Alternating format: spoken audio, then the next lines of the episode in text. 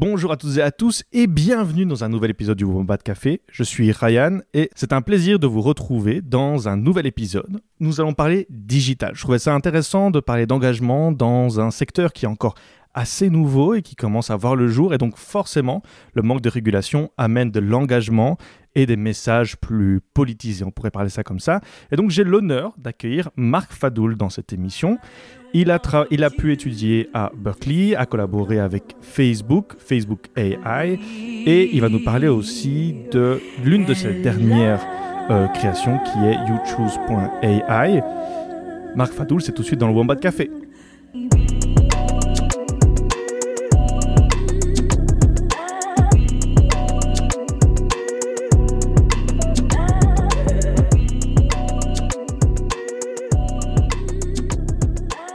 Bonjour Marc, comment vas-tu? Bonjour Ryan, très bien, merci.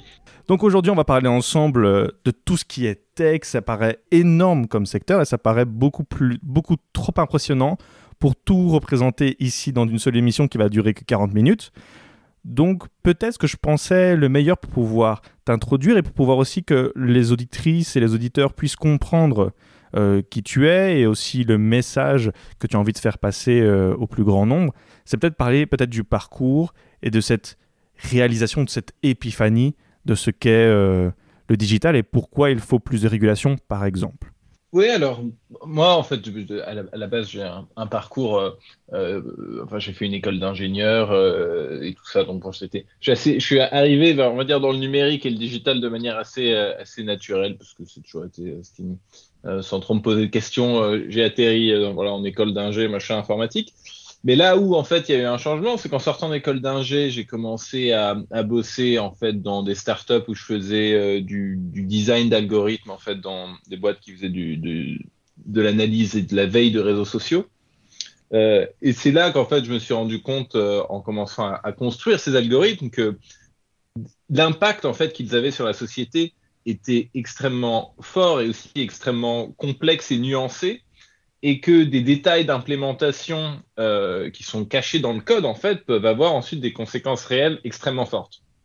C'est à ce moment-là que je me suis rendu compte qu'en fait, j'étais plus intéressé euh, par euh, l'étude de, bah, de l'impact au niveau sociétal de la technologie que de, on va dire, des détails d'implémentation et que de la, construction de la, la technologie en elle-même. Donc, euh, là-dessus, j'ai décidé donc de faire un, un master à, à, à, la School of Information de, euh, de, Berkeley, qui est en fait un département qui est extrêmement transdisciplinaire, où euh, quasiment euh, l'ensemble des, des, professeurs ont à la fois une formation en informatique et en sciences humaines, et dont vraiment, euh, en fait, la mission du département, c'est d'étudier l'impact de, de, la technologie sur la société, voilà, avec cet axe transdisciplinaire.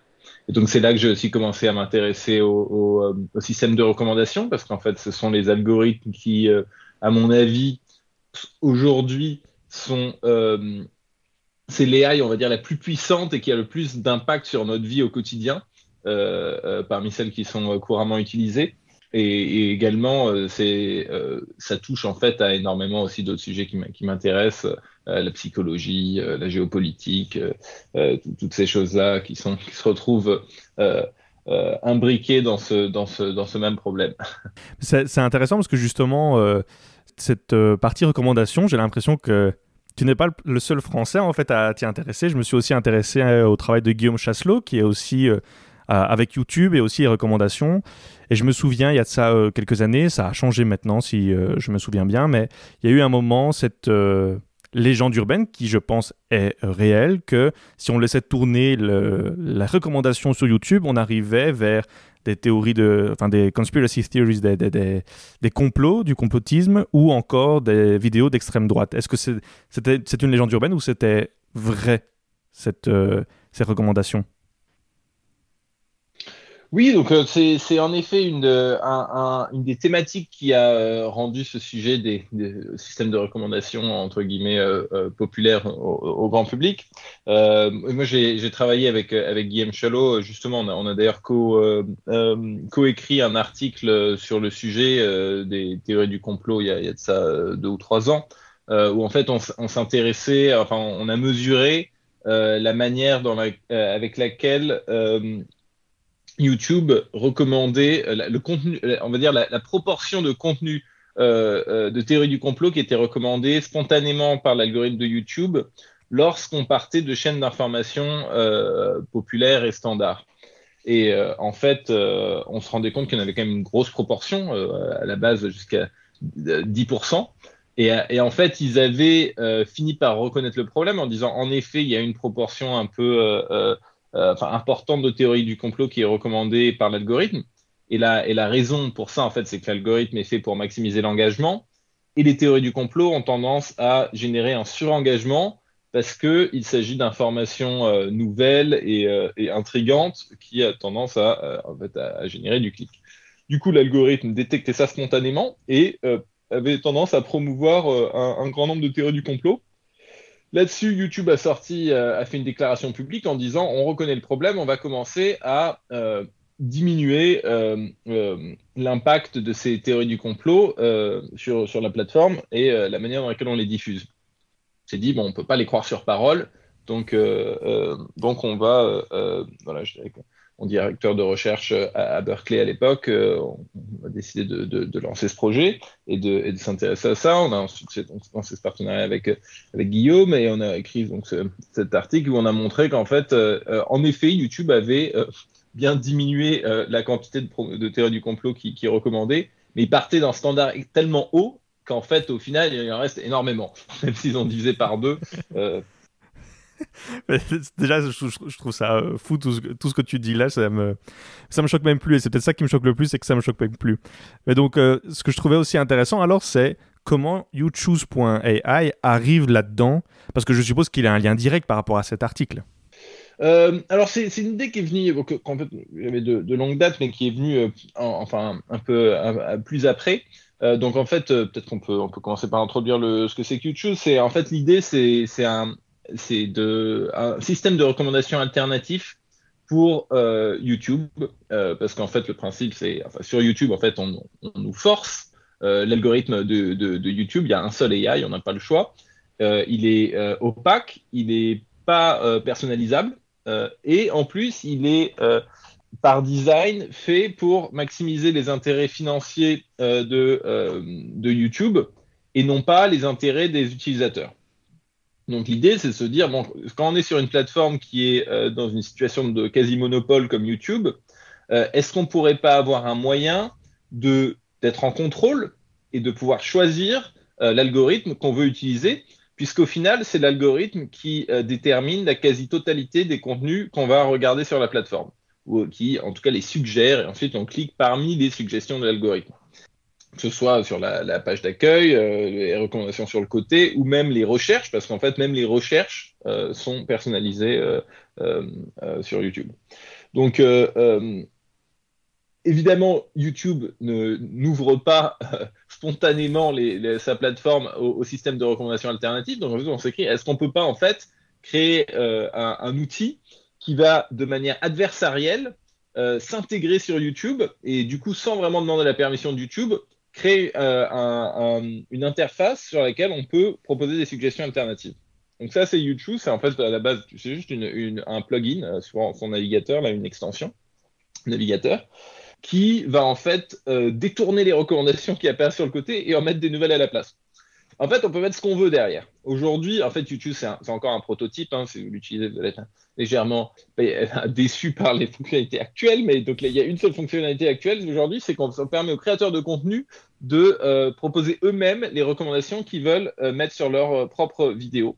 Mais à terme, le but, c'est d'avoir vraiment une plateforme algorithmique où n'importe qui pourrait suggérer euh, un recommandeur, un système de recommandation euh, euh, alternatif. Enfin, n'importe qui, je ne pas qu'il n'y a pas des tonnes. Aujourd'hui, on a deux, trois partenaires qui sont intéressés par en, créer, notamment Tournesol, qui est aussi un projet à but non lucratif basé à l'EPFL en Suisse. nous, on est en train aussi de penser d'en construire un. Mais donc voilà, l'utilisateur aurait en fait le choix entre différentes, différents systèmes. Et donc voilà, c'est ça l'idée derrière le projet. C'est marrant parce que justement, quand, j'ai entendu, je, trouvais que ça faisait très, très rebelle. Le petit, le petit rebelle qui essaie de se battre contre le géant qui est euh, YouTube pour essayer en fait d'avoir euh, des droits qui paraissent tout à fait humains, pouvoir choisir soi-même ce qu'on a envie de voir. Et ça me fait penser dis-moi ce que tu en penses, mais ça, fait déjà plusieurs années que j'ai l'impression qu'on est devenu de plus en plus passif face à ce qu'on voit ou écoute sur YouTube ou sur les grosses plateformes sur Internet de manière générale.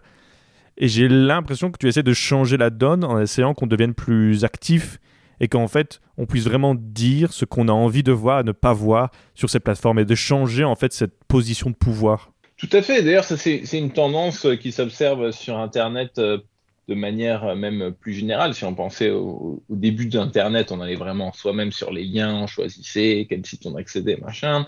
Euh, même sur Google, c'était à la base quand même une site de liens. Aujourd'hui, si on regarde l'évolution de Google, il y a de plus en plus la, réponse qui apparaît directement. On n'a plus besoin de faire soi-même la, démarche de, recherche de l'information. Euh, si on regarde l'évolution aussi des, des, différents features des réseaux sociaux, euh, entre Facebook au départ ou entre MySpace encore plus avant, où on allait vraiment soi-même sur les pages des copains, machin, et on regardait ce qu'on voulait voir. Ensuite, on a Facebook qui introduit vraiment la notion de newsfeed où d'un coup, c'est un algorithme qui nous recommande une suite de contenus, et puis on en choisit de regarder certains et de ne pas en regarder d'autres. Mais si on regarde maintenant même le, stade d'après, qui est TikTok, où là, d'un coup, on n'a plus qu'une vidéo face à soi euh, qui apparaît à l'écran, et on n'a pas de choix que de la regarder. Bon, si on la regarde pas, on ne pas la suivante, mais voilà, là, c'est du coup les contenus un par un, complètement déterminés par l'algorithme, et sans aucun contrôle utilisateur ou même euh, input où à la base on te demande qu'est-ce que tu viens faire? Est-ce que tu es là pour est-ce que tu es là pour rigoler? Est-ce que tu es là pour te détendre avant de te coucher Pour apprendre quelque chose d'intéressant? Tout ça, on, s'en fiche, on est juste là, on dit voilà, mange du contenu et euh, tu as juste le droit de dire content, pas content, mais, c'est tout quoi en gros. Euh, et donc nous, en effet, ce qu'on, moi ce que je pense, c'est que l'utilisateur doit redevenir acteur conscient de l'information qu'il consomme consommer de l'information, c'est comme, euh, enfin, c'est comme consommer de la nourriture. On peut pas non plus manger n'importe quoi, n'importe quand. Il y a un certain, un certain régime qu'on peut décider d'avoir ou de ne pas savoir. en tout cas, il faut être conscient de ce qu'on, de, ce qu'on ingère et, le faire de manière euh, un, minimum intentionnelle. Et après, je dis pas qu'il y a, il faut. Euh, moi, je suis pas contre les, les, réseaux sociaux, TikTok ou quoi que ce soit. Hein, je les utilise moi-même. Mais je, mais je pense que euh, savoir ce qu'on a envie de chercher euh, lorsqu'on utilise ces services-là, et euh, c'est quand même quelque chose, quelque chose d'important. Et il faut toujours garder en tête que la plateforme, elle, elle est juste là pour te garder engagé, quelle que soit la, qualité ou l'intérêt ou le désintérêt du contenu. C'est que le, but, ça reste de générer de l'intérêt publicitaire et le, produit, c'est ton attention. Donc euh, il, faut, il faut aussi euh, en faire un, un, usage raisonné de cette attention et à qui on a envie de la donner euh, et pourquoi. Je suis tout à fait d'accord et je trouve ça très intéressant et ça fait maintenant déjà plusieurs années que j'en parle beaucoup en fait à, avec mes amis et mes amis de, de, tout ce qui est en fait la collecte de, de, data mais aussi toute cette partie où on devient oui passif. Je crois pas qu'il y a d'autres mots pour parler de la manière dont on utilise Internet et pourtant euh, je trouve ça tout à fait logique dans ma tête et dans ma manière de parler que voilà, c'est comme ça qu'il faudrait faire. Il faut être beaucoup plus actif et acteur de notre manière de gérer euh, notre utilisation Internet. Mais pourtant, moi, la plupart des contre-arguments que je reçois, c'est mais moi, j'ai envie de recevoir euh, cette proposition. Moi, je ne sais pas ce que j'ai vraiment envie. Et là, ben, euh, quelqu'un le fait pour moi. Et je trouve ça euh, super intéressant. Même Amazon, le fait qu'on me propose un autre produit auquel j'aurais jamais pu avoir accès d'une autre manière, eh bien, je trouve ça euh, super cool en fait. Comment est-ce qu'on répond à ce type d'argument? Mais moi, je pense que les, algorithmes sont essentiels et nécessaires. C'est-à-dire que aujourd'hui, il n'y a pas d'autre manière. quand on regarde l'échelle de, de nombre de contenus qui sont disponibles sur ces plateformes et sur Internet de manière générale, il n'y a pas d'autre manière de les explorer et, d'y accéder qu'à euh, travers un algorithme. Euh, on ne peut pas pouvoir feuilleter à la main un catalogue de, des milliards de vidéos de YouTube. Maintenant, euh, les plateformes utilisent le même argument que je viens de dire en disant non, en fait, il ne faut pas mettre plus de contrôle à l'utilisateur parce que l'utilisateur est flemmard et parce que l'utilisateur, en fait, euh, quand on lui demande quelque chose, en fait, il n'a pas envie de le faire. Et ça, je pense que c'est un argument qui est euh, déjà partiellement euh, faux et biaisé, encore une fois, par les intérêts des plateformes. Pourquoi? Parce que beaucoup, souvent, quand on va sur une plateforme et sur un réseau social, on, est là une fois sur deux, quasiment en pure procrastination, parce qu'on a un truc sur lequel on va bosser, juste on ouvre l'onglet, machin. Si à ce moment-là, on a introduit une page qui dit Qu'est-ce que tu viens faire là? Est-ce que tu es là pour apprendre quelque chose, pour faire ci, pour faire ça? Bah, L'utilisateur va se rendre compte Ah ben non, en fait, euh, ouais, en fait, t'as raison, je dois bosser, euh, je ça. Bon, ça, à partir du moment où on, introduit ce genre de contrôle et de, ça, ça fait une barrière d'accès entre guillemets au service, il y a une perte d'engagement. Il y a une perte d'engagement, donc c'est pas dans l'intérêt de la plateforme, donc elle le fait pas. Mais c'est pas pour autant que pour l'utilisateur ce serait pas bénéfique, parce que si on avait ce genre de, euh, de, de, de fil qui demande juste de, donner un input sur le type de contenu qu'on a envie d'avoir et, qu'est-ce qu'on vient faire, ça générerait des suggestions qui sont plus pertinentes. Et, euh, et par contre, ça peut-être que ça diminuerait euh, le temps passé sur la plateforme de manière générale, mais ça augmenterait la qualité. Euh, et, ça, donc, donc voilà, les plateformes n'ont pas intérêt à le faire. Moi, je pense que euh, les, utilisateurs, auraient intérêt à le faire. Moi aussi, je veux très bien avoir parfois des contenus qui me suggéraient, qui n'a, enfin, auxquels j'aurais pas pensé moi-même. Dans ce cas, on peut intentionnellement demander à l'algorithme fais-moi des recommandations basées par rapport à mon historique sur quelque chose qui, est, qui est différent. Et ça, même si je veux faire ça aujourd'hui en utilisant l'algorithme, c'est pas si évident parce qu'en fait, l'algorithme, il a tendance aussi une tendance à me remettre un peu tout le temps les mêmes trucs sur les mêmes sujets et j'ai pas vraiment un moyen explicite de lui dire non mais va un peu plus large, euh, cherche des nouveaux sujets entre guillemets. Tout ça, ce genre de, de, de, contrôle qu'on aurait envie d'avoir au, niveau de l'utilisateur qu'aujourd'hui on n'a pas. Euh, et, et, je pense qu'en fait, voilà, moi je suis pour les algorithmes, mais je suis pour le contrôle de l'algorithme, pas juste l'algorithme tout court.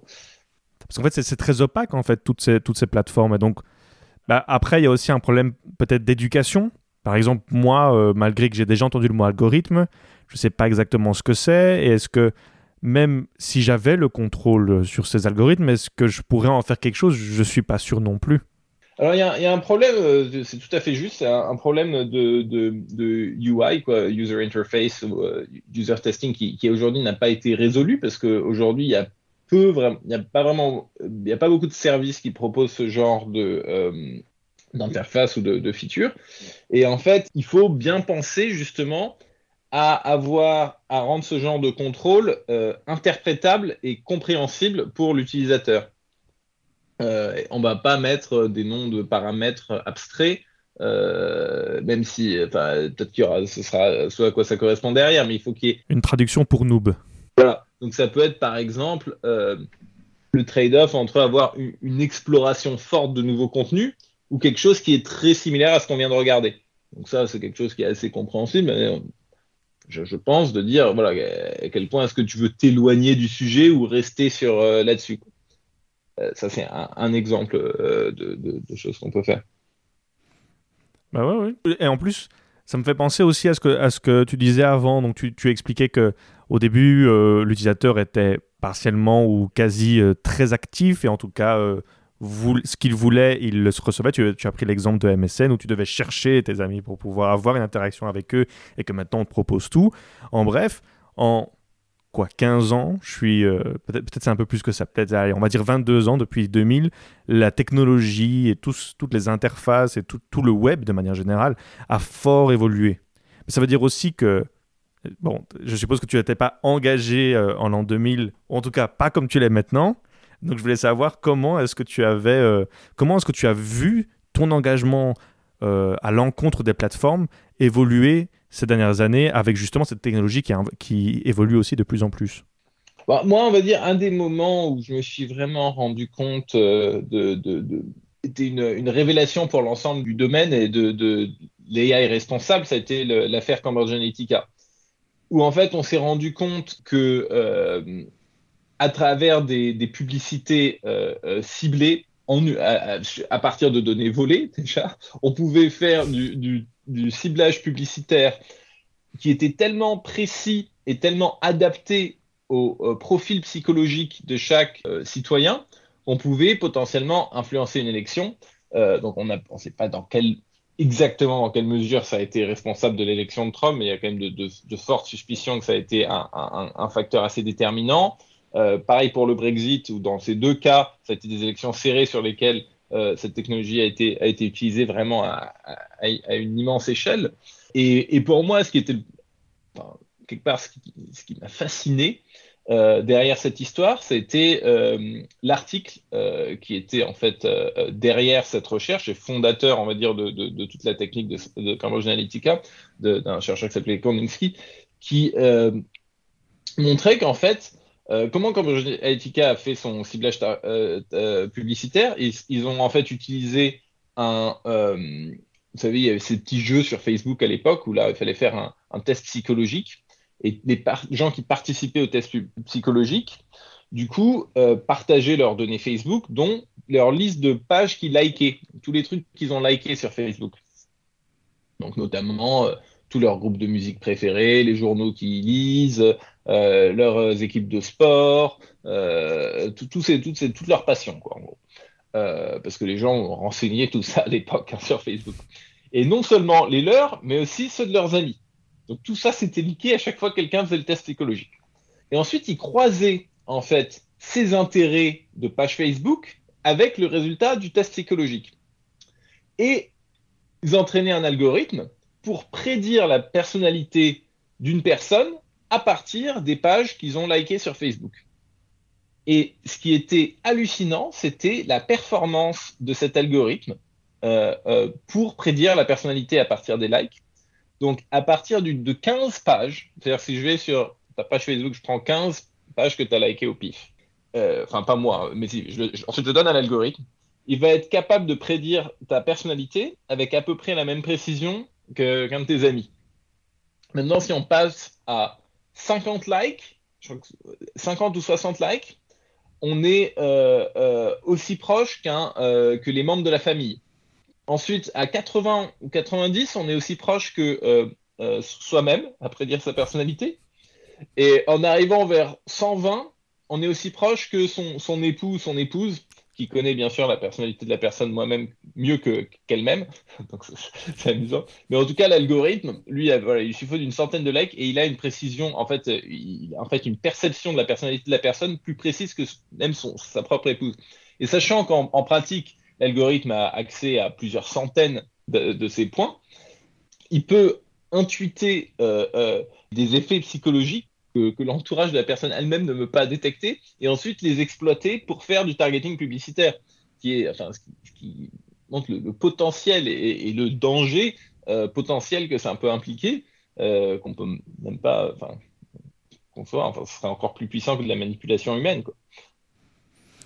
Oui, c'est assez, dingue, je trouve. Et en, plus de ça, ça me fait penser. Euh, parce que là, bon, on parle de, ces événements en 2016. Je me, si je ne me trompe pas, en 2010, il y a eu quelque chose de semblable au Trinidad euh, et Tobago. On a aussi euh, manipulé les votes. Et je pense bien que c'était aussi Cambridge Analytica. Je vais faire du fact-checking pour pas balancer des fake news. Mais en tout cas, ce qui est sûr, c'est que ça fait déjà vraiment depuis plusieurs années qu'on arrive à des excès comme celui, comme celui qui s'est passé euh, en 2016 avec Cambridge Analytica, qui était vraiment le pinacle de tous ces petits euh, événements qu'il y a eu avant, qui étaient complètement euh, choquants. Mais alors on se retrouve seulement maintenant avec un DSA et un DMA qui viennent de, voir le jour et qui commencent vraiment à prendre forme. Et je pense que ce sera seulement en 2023 qui seront vraiment mises, mises en action. Donc le DSA, c'est Digital Services Act, où là c'est surtout le dis-moi si je me trompe, hein, mais le statut qu'on a sur Internet et alors qui sont et comment on définit un acteur sur euh, le web? Oui, le DSA, c'est surtout, je pense, comment, euh, comment réguler en fait les, les, plateformes essentiellement de. C'est essentiellement les plateformes des réseaux sociaux qui, sont visées par le DSA. Et le DMA vise principalement euh, les, les, plateformes qui ont tendance à faire des pratiques anticoncurrentielles du style euh, les App Store d'Apple de, et Google, euh, les, Amazon, euh, les, choses comme ça. Donc le DSA est plus centré sur la désinformation, la circulation d'informations, tout ça, alors que le DMA, c'est plus les pratiques anticoncurrentielles sur, sur Internet. Ça, plus économique. Mais donc, ça a mis quand même euh, vraiment beaucoup d'années pour qu'on arrive à avoir le pour que ces actes arrivent à voir le jour et en plus c'est considéré un peu comme des références un peu les premiers à faire ça avec aussi le GDPR qui était aussi euh, une de ses premières régulations et l'Europe est un peu première et va pouvoir amener une sorte de référence pour le reste du monde. Mais j'ai l'impression qu'on est déjà beaucoup trop tard parce que maintenant on commence à voir le métaverse et on commence à voir d'autres euh, innovations dans le monde de la technologie et des plateformes qui commencent à voir le jour maintenant et qui seront alors aussi régulées seulement dans 10 ans. Comment est-ce qu'on pourrait arriver à être sur le même pied d'égalité dans la course à l'innovation avec des plateformes aussi grandes et aussi importantes? Oui, alors bon, ça je pense que c'est euh, un problème qui existe euh, depuis même avant Internet. Le fait que la, la, régulation et la législation courent après la technologie, ça, ça a toujours été le cas. Euh, je pense que l'idée d'une bonne régulation, c'est d'essayer d'arriver de, la fonder sur des concepts qui sont euh, euh, qui ont un degré d'abstraction supérieur pour ne pas être trop dépendant justement de la euh, contingence de, de la technicité qui va pouvoir voir le jour ou pas. et c'est sûr que ça reste un problème qu'aujourd'hui on aurait aimé avoir ces régulations il y a bien longtemps. Je pense qu'elles sont quand même vraiment bienvenues, notamment le, le, DMA sur les plateformes euh, y a, en fait, c'est un problème qui est très générique. Aujourd'hui, les, quasiment tout sur Internet euh, euh, fonctionne sur le, le, modèle des, plateformes où il y a un endroit qui centralise à la fois l'offre et la demande et qui, du coup, euh, euh fait cette, cette, cette, interaction, soit Uber, Amazon, tous ces services-là, ces services des, des, plateformes, Airbnb, qui contrôlent vraiment, qui sont des, des, points de contrôle, en fait, et de et aussi de, de, de péage et de tout ce qu'on veut, euh, et, et qu'il faut euh, du coup euh, réguler parce qu'ils ont tendance à avoir des, des, des pratiques euh, anticoncurrentielles. Euh, on peut, il y aura exactement la même chose sur le métaverse, c'est-à-dire qu'on pourrait penser que le DMA s'applique au métaverse, par exemple. Parce que une fois qu'on est sur un métaverse, ça reste une plateforme aussi où il va y avoir différents acteurs qui vont échanger des choses certains services qui vont être plus mis en avant que d'autres. Donc il faut espérer aujourd'hui tout le challenge sur le DSA et le DMA et, toute l'incertitude aussi c'est qu'on ne sait pas encore euh, comment il va être interprété et comment il va être aussi euh, mis en place. Donc c'est vraiment euh, aujourd'hui le, bah, le, cœur de la, la réflexion, d'ailleurs laquelle on, participe un petit peu avec, la Commission européenne, c'est de savoir comment est-ce que nous, on, enfin, on les, aide sur la partie euh, audit algorithmique. Justement, il y a toutes ces nouvelles régulations, euh, enfin c'est partie, euh, ces, ces, nouveaux standards qui sont demandés de la part des plateformes. Mais on ne sait pas bien aujourd'hui comment auditer pour s'assurer que la loi telle qu'elle est décrite dans le DSA soit respectée. Et donc, il s'agit de savoir quelles données il faut demander aux plateformes, quelles données seraient suffisantes ou non pour, pour pouvoir s'assurer de ça. Et justement, tu, tu, parlais de désinformation pour le DSA, et je pense que c'est un point important, vu que j'ai interviewé Marc Fadoul, il faut quand même qu'on parle un peu de désinformation. Et j'ai l'impression qu'un peu l'un des, des, gros des grandes armes contre la désinformation est ce qu'on appelle aujourd'hui la modération. Et en plus, euh, récemment, j'ai vu que c'était pas seulement de la désinformation euh, par l'humain, mais aussi par l'intelligence artificielle. Mais pourtant, malgré euh, la collaboration humain-intelligence artificielle, la modération a ses limites. Il y a quand même des, choses qui passent à travers ces filtres et on arrive quand même à des choses qui sont de plus en plus nuancées où la, où la désinformation commence à être de, et la mésinformation commence à être de plus en plus nuancée. Je voulais savoir si par hasard tu avais pensé à des alternatives que tu pouvais euh, partager et peut-être aussi expliquer pourquoi euh, il y a ces limites et comment peut-être les surpasser. Oui, alors le, le... Il y a aujourd'hui, euh, on, se focalise il y a une grosse partie du débat sur justement les problèmes avec les plateformes et tout ça, qui sont focalisés sur, comme tu dis, la, modération du contenu, comme quoi il faut modérer toute la désinformation et que c'est ça la solution pour, pour régler tous les maux de la société. Moi, j'y crois pas trop euh, à cette approche uniquement. Je pense que certaines choses qui doivent être modérées, c'est sûr. Euh, après la modération, euh, il y a des choses qui sont extrêmement claires. Il y a énormément de choses qui sont subjectives et pour moi, il faut pas commencer à trop modérer le subjectif parce que ah bah, sinon ça devient, une dictature. Et aujourd'hui, on, se rapproche quand même dans certains cas euh, assez proches de, ces lignes rouges de modération qui sont quand même euh, assez tendancieuses. Et en plus, en fait, on réglera jamais le problème complètement comme ça parce que l'information, euh, dans tous les cas, pourra continuer à circuler par d'autres biais pour les gens qui la cherchent vraiment. Aujourd'hui, on ne peut pas euh, cacher de l'information euh, sur Internet, elle sera toujours, on pourra toujours la trouver quelque part.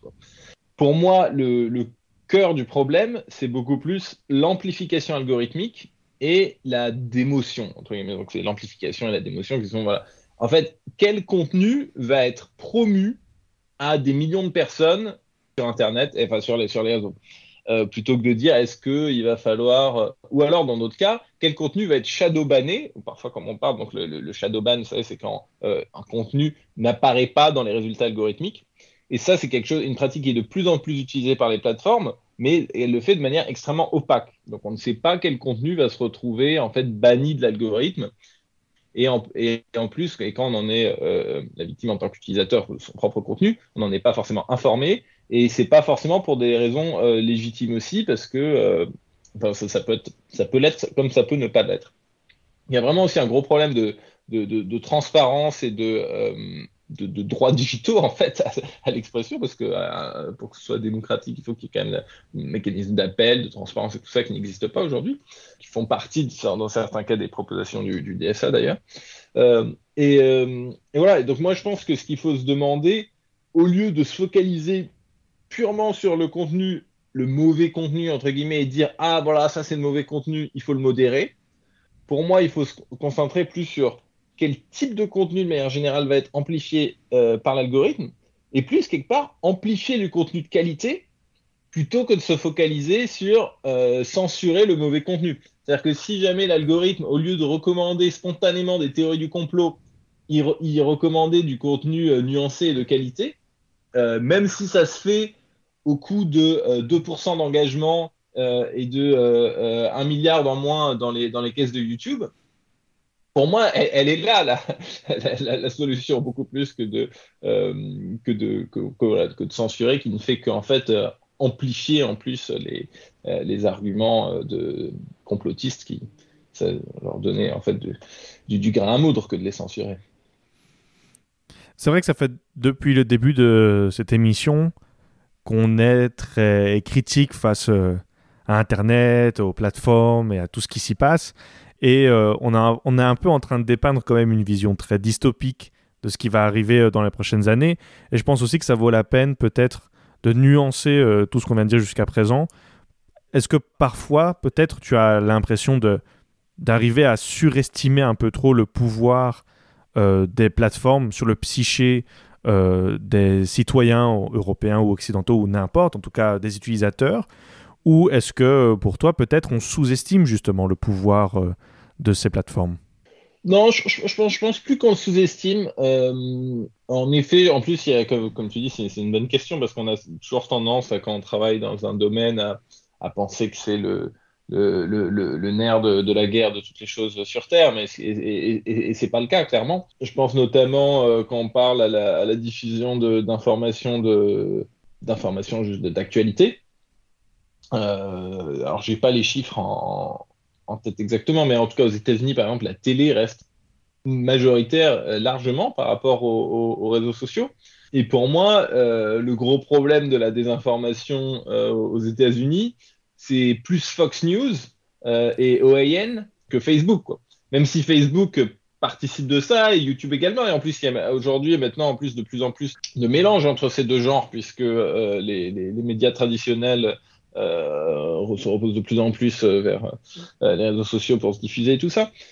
Mais ça reste en effet, euh, les réseaux sociaux ne sont quoi un reflet de ce qui se passe dans la société au sens plus large et il y a plein d'autres facteurs qui influencent ça.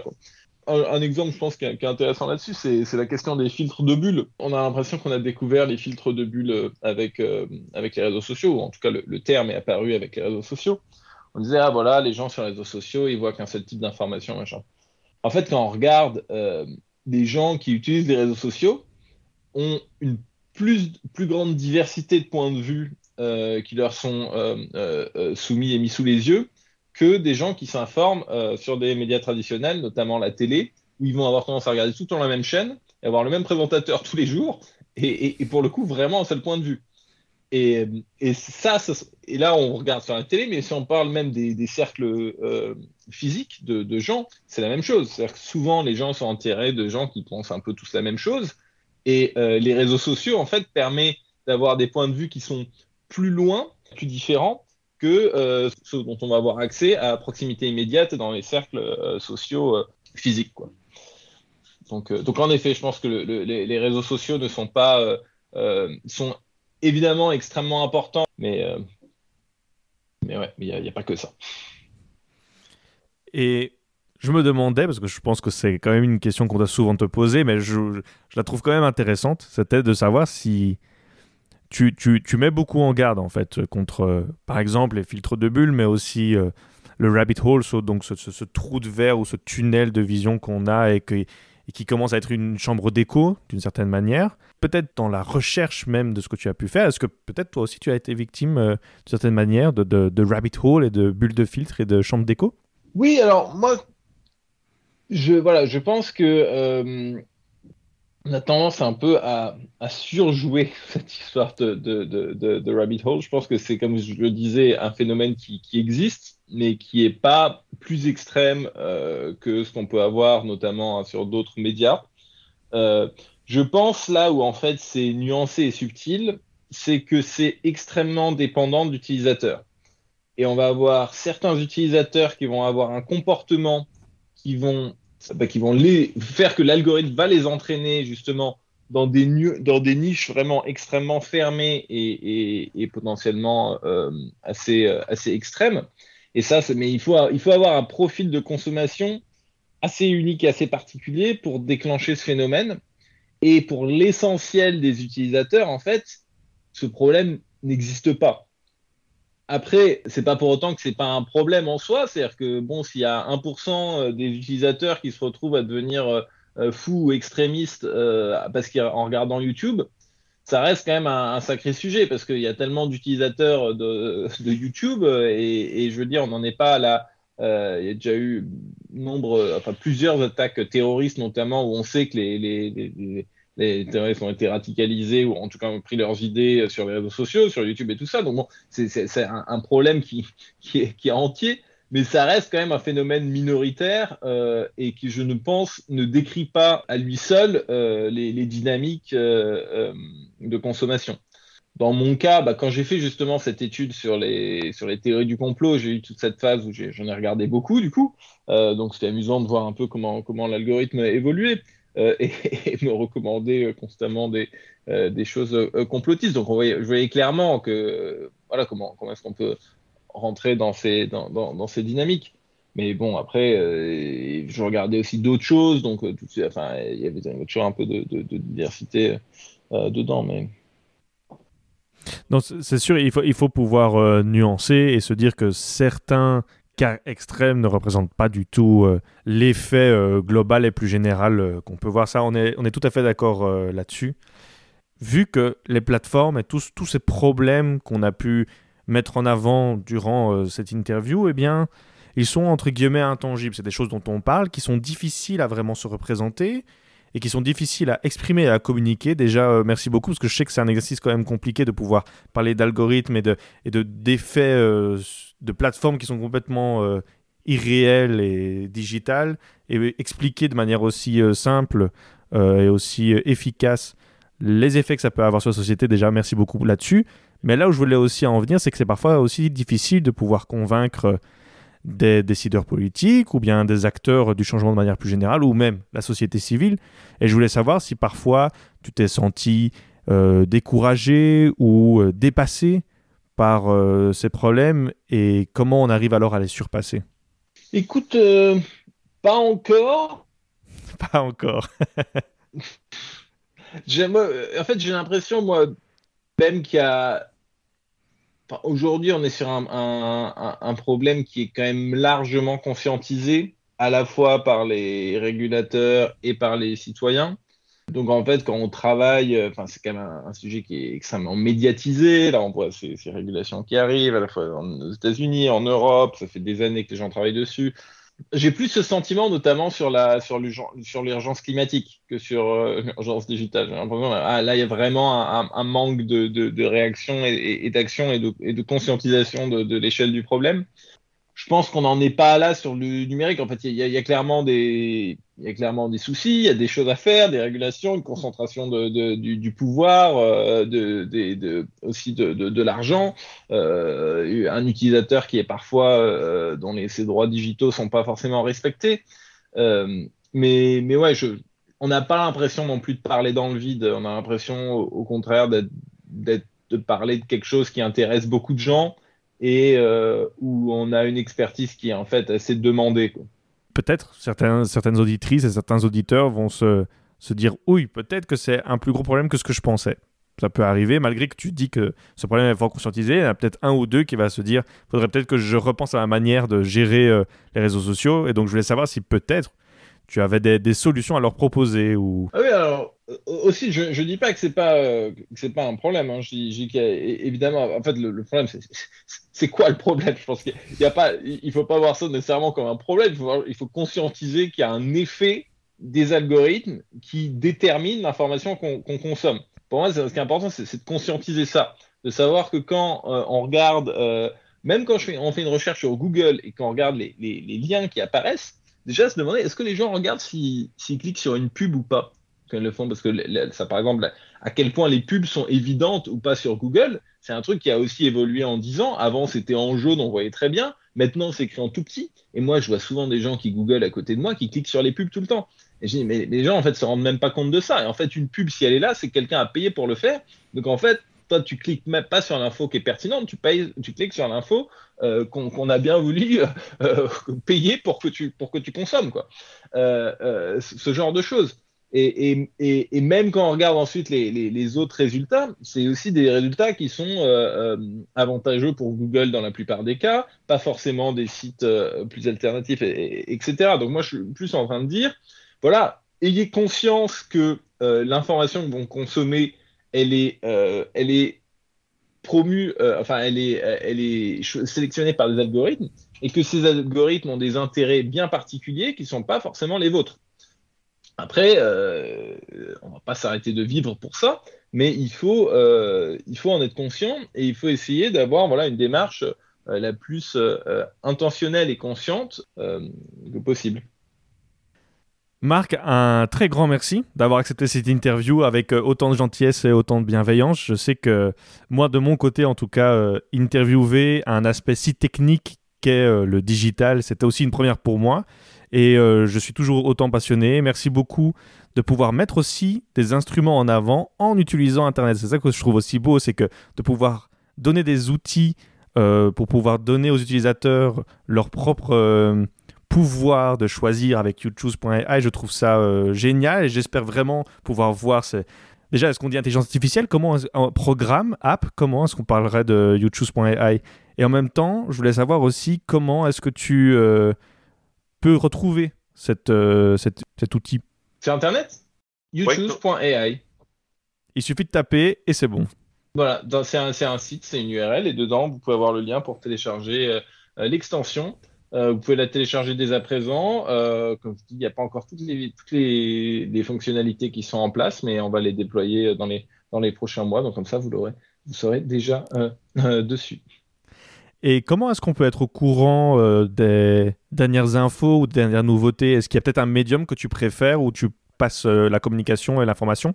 Ouais, vous pouvez me suivre sur, euh, sur Twitter, euh, aussi YouTube à sa propre page Twitter. Et il y a aussi euh, un, une newsletter sur laquelle on peut s'inscrire sur la, page de youtube.ai. Pour finir cette émission, c'est comme ça aussi qu'on a commencé Wombat Café, c'était avec des recommandations culturelles.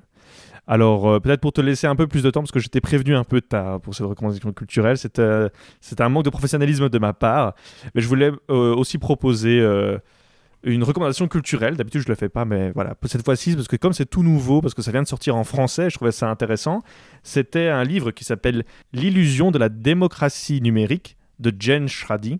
Internet est-il de droite? C'est un, très chouette livre qui explique euh, comment parfois certaines inégalités dans le monde entre guillemets réel peut aussi se retransférer dans le monde numérique. Je vais te laisser euh, le mot de la fin, cette recommandation culturelle, et puis aussi le message que tu as envie de faire passer euh, aux auditrices et aux auditeurs. Non, ça, ça a l'air intéressant comme bouquin. Je vais aussi. Euh, euh, merci pour la recommandation.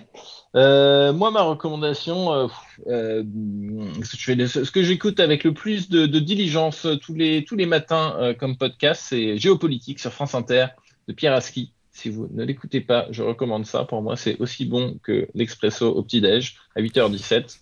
Et voilà, un petit, un petit concentré tout le temps d'un sujet en trois minutes, toujours avec beaucoup de, de, de précision et de nuance.